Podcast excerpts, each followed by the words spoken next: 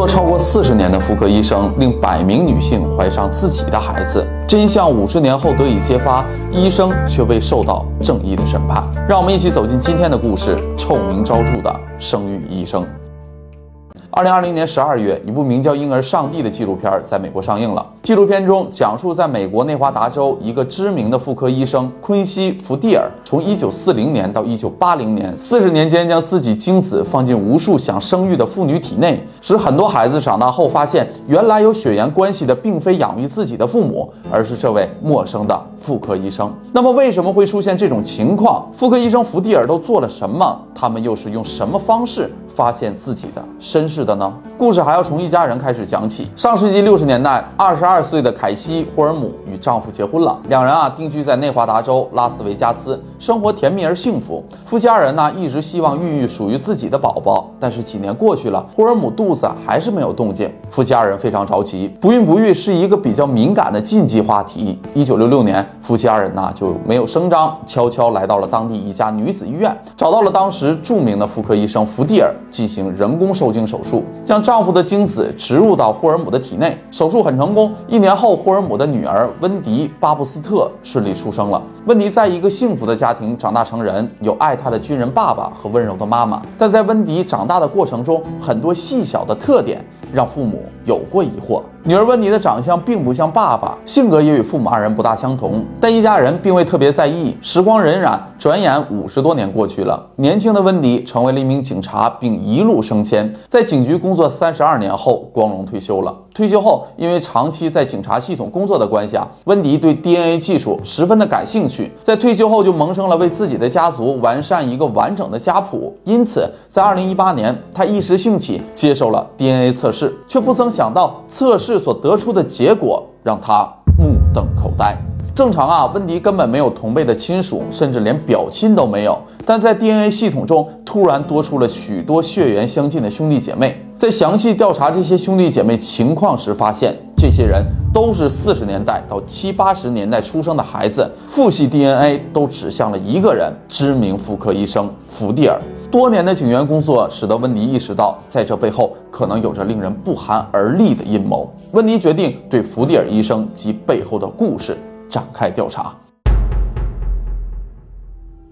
温迪刚刚开始调查，就得到了一个令人遗憾的消息：福蒂尔医生啊，早在2006年11月就去世了，享年94岁。在去世前，可以说福蒂尔是一个家喻户晓、声望显赫的知名医生。他生于1912年9月16日，学习成绩优异，大学毕业后又考取了明尼苏达大学医学博士。随后经营了一家小医院，开始了自己的医生生涯。福蒂尔的履历十分光鲜，他先是在内华达里诺大学担任住院医师，后来又搬到了拉斯维加斯，从事普通医学研究，并确定专攻妇科方向。在此期间，他获得了明尼苏达大学董事会认证，之后又来到了美国空军医院工作，最高职位是内利斯空军基地医院预备役的代理司令。这是福蒂尔的高光时刻。后期，他拒绝了晋升为将军的机会，放弃仕途，选择继续在医学妇科领域钻研。六十年代，福蒂尔建立了一家女子医院，实现了专门为女性服务的愿望。福迪尔在内华达州从事妇科医学工作超过了六十年，因为他的杰出贡献，在一九九一年被内华。达州评为年度最佳医生，福迪尔摆在台面上的资历值得每一个人尊敬。但随着温蒂调查的深入，那些被潜藏在暗处的行为却令人胆寒。福迪尔上世纪五十年代开始职业，除了是妇科医生，还主打当时少有的人工受精生殖技术。作为当时的前沿医学技术，福迪尔医术高明，成功率高，吸引了大批想要孩子的不孕不育夫妇前往求助。但那个年代啊，医学技术还不够发达，人工受精也属于刚刚开始应用的阶段。福迪尔利用当当时美国的精子银行精子数量短缺，人工受精技术尚在发展期的空档，整个精子管理还比较混乱的情况下，以专家自居，帮助有生育困难的夫妇怀孕生娃。然而实际操作中，福蒂尔竟然用自己的精子进行人工受精，这样的行为横跨了四十年之久。那些渴望拥有孩子的家庭，在福蒂尔的妙手之下，成功孕育出小生命，并满怀期待地养育他们长大，到头来却发现竟不是自己的孩子。温迪决定继续深挖下去，在这个过程中，温迪遇到了更多与他有着相似经历、出生在不同年代，但父母都接受过福地尔所谓的人工技术治疗的兄弟姐妹。和温迪同一年出生的布拉德·古尔科，他也是妈妈年轻时接受福迪尔手术后得以降生到这个世界的。要知道，他的父亲还是福迪尔的战友，两个人在部队时关系就非常好，也十分信任弗迪尔的技术和人品，根本就没想过自己会被战友就这么绿了一辈子。并且布拉德跟福迪尔年轻时长得实在是太像了，大家可以想象一下，布拉德的父亲每天看到自己的儿子。会是怎样的心情？还有的受访者说，当年是母亲受孕比较困难，父亲的精子是没有问题的，但福迪尔竟然也用了自己的精子进行受孕。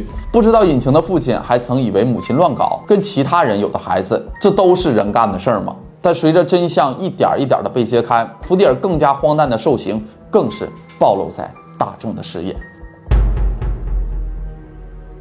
温迪利用 DNA 技术，共找到了二十四个跟他情况相同的兄弟姐妹。在这个过程中，一些案例讲出来，实在是令人震惊。一位一九四九年出生，一直以为自己有印第安人血统的麦克奥蒂斯，从报告里得知，不但没有印第安人血统，自己原本也不应该出现在这个世界上。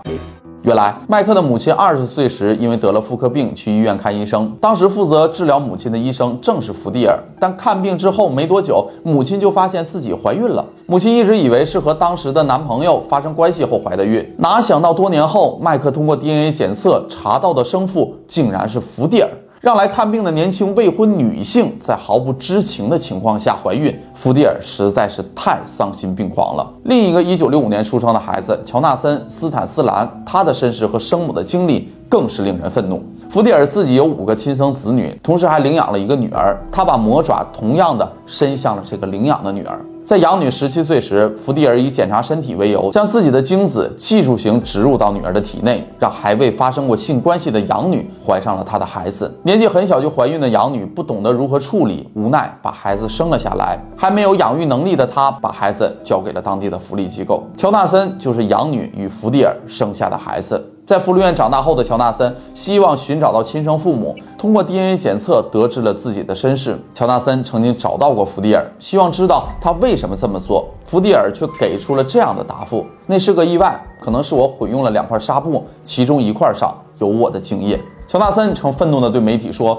我觉得他就是很爱这么做之后产生的变态快感，享受病人和他们家人对他的那种信任。而养女也不是家里唯一一个被福迪尔虐待的孩子。两千年初，已经八十七岁的福迪尔被儿子告上了法庭。后者公开表示，自己三岁到十多岁时被父亲施暴，并看到其他兄弟姐妹也被他虐待。儿子说，父亲是一个疯狂的变态，猥亵过许多人。他死的那天是我最开心的时候，因为我知道。”我终于安全了。那么，做了这么多令人发指行为的福迪尔医生得到了应有的惩罚吗？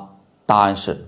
并没有。随着七十年代美国精子银行的兴起，人工受精的标准制定的越来越严格，福迪尔不再顶风作案，靠着多年积累的好口碑和上千万美元的财富，一直逍遥到了两千年年初。这时 DNA 技术已经得到了普及，他的恶行才遭到曝光，不仅被儿子告，也被多年后才发现真相的病人们控告。七十年代接受福蒂尔所谓的人工受精后生下一子一女的一位母亲，九十年代末通过儿女的 DNA 检测结果发现。了真相，最后告了福迪尔，希望得到一千四百万美元的补偿。福迪尔还曾两次被其他妇女起诉到法庭，这些妇女因为指责他在人工受精程序中使用自己的精子来欺骗他们。这些案子最后都被有钱有势的福迪尔摆平了。达成了庭外和解，还不用被吊销行医执照。他的律师团队表示，内华达州没有明确的法律规定，医生不可以使用自己的精子。因为法律漏洞逃过一劫后，福迪尔的名声终究是受了影响。他关闭了自己的医院，同时他向法庭申请了禁声令，不允许原告谈论任何案情相关的细节，还把自己的千万美元资产交给了信托基金，逃脱更多经济的惩罚。二零零六年，九十四岁的福蒂尔去世，直到死前依旧没有受过任何。严厉的处罚。至于受害的家庭，丈夫们不得不接受被绿了几十年的事实，妻子们仍要忍受被技术性施暴的痛苦，而孩子们不知该如何面对自己的身世。不好意思，大家，大千世界无奇不有，很遗憾，这是一个坏人没有恶报的故事。周国平老师啊，曾说过这样一段话：有德无才者，其善多为小善，谓之平庸；无德无才者，其恶多为小恶，谓之猥琐。有才有德者，其善多为大善，谓之高尚；有才无德者，其恶多为大恶，谓之险恶。福迪尔在自己专业领域的确有着不凡的成就，但是没有与高学历、高能力相匹配的高素质，他也不值得人们尊敬。但遗憾的是，到死福迪尔都未受到应有的惩罚。好了，这就是本期的全部内容。喜欢的朋友记得点个关注，我们下期再见，拜拜。